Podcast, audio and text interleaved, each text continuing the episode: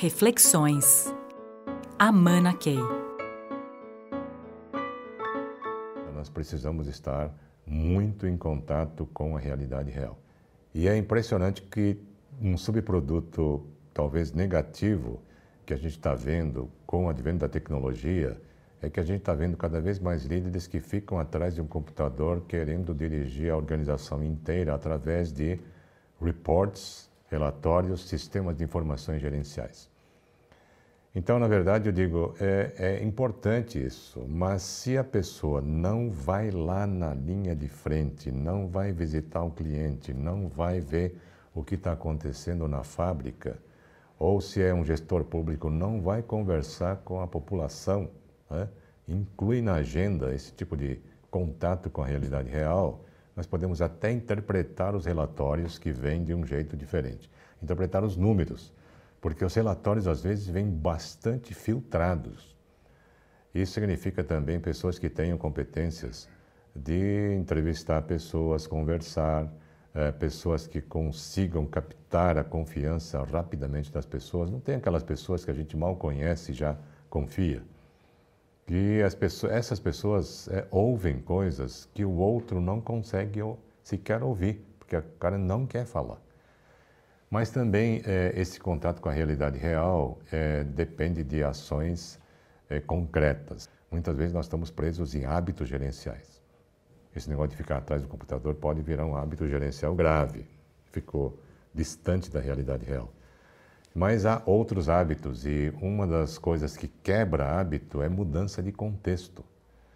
Então, se estamos sempre indo para o mesmo lugar, para o mesmo escritório, lá torre, atrás do computador e tal, muita coisa não vai mudar.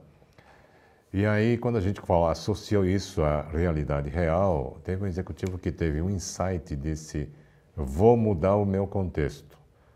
Isso significa que não vou mudar minha sala. Minha sala continua no, na torre, no 35º andar, mas eu vou querer mudar minha rotina e vou começar agora e vou ver o que acontece. Segunda-feira, eu, como presidente, vou despachar do meio da fábrica. Eu vou querer uma mesa, eu levo meu celular, quero talvez um ramal, se as pessoas quiserem me achar através de um ramal interno, e é isso que eu preciso.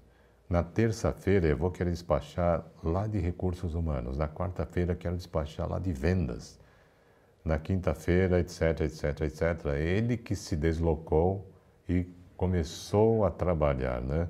Como presidente, ele foi claro, ele falou: quando eu for à fábrica e me colocar em uma mesa lá, eu vou lá despachar como presidente, não vou substituir o diretor industrial.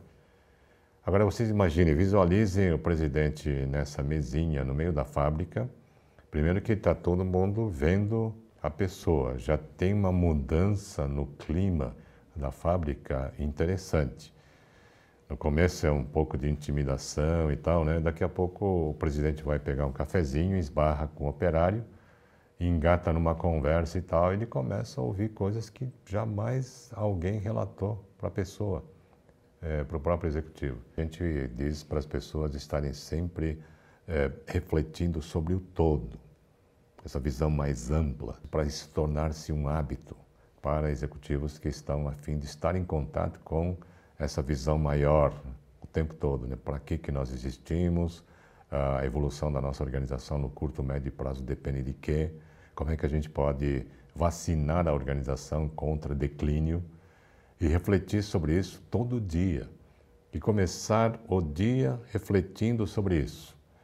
E aí, na medida em que um executivo começa o dia tendo essa reflexão sobre eh, essas questões mais amplas e depois vai para o e-mail, você começa a despachar no e-mail as questões operacionais de um jeito diferente, porque a sua cabeça está agora focada ou ligada né, a essas questões maiores. Você despacha já uh, diferente.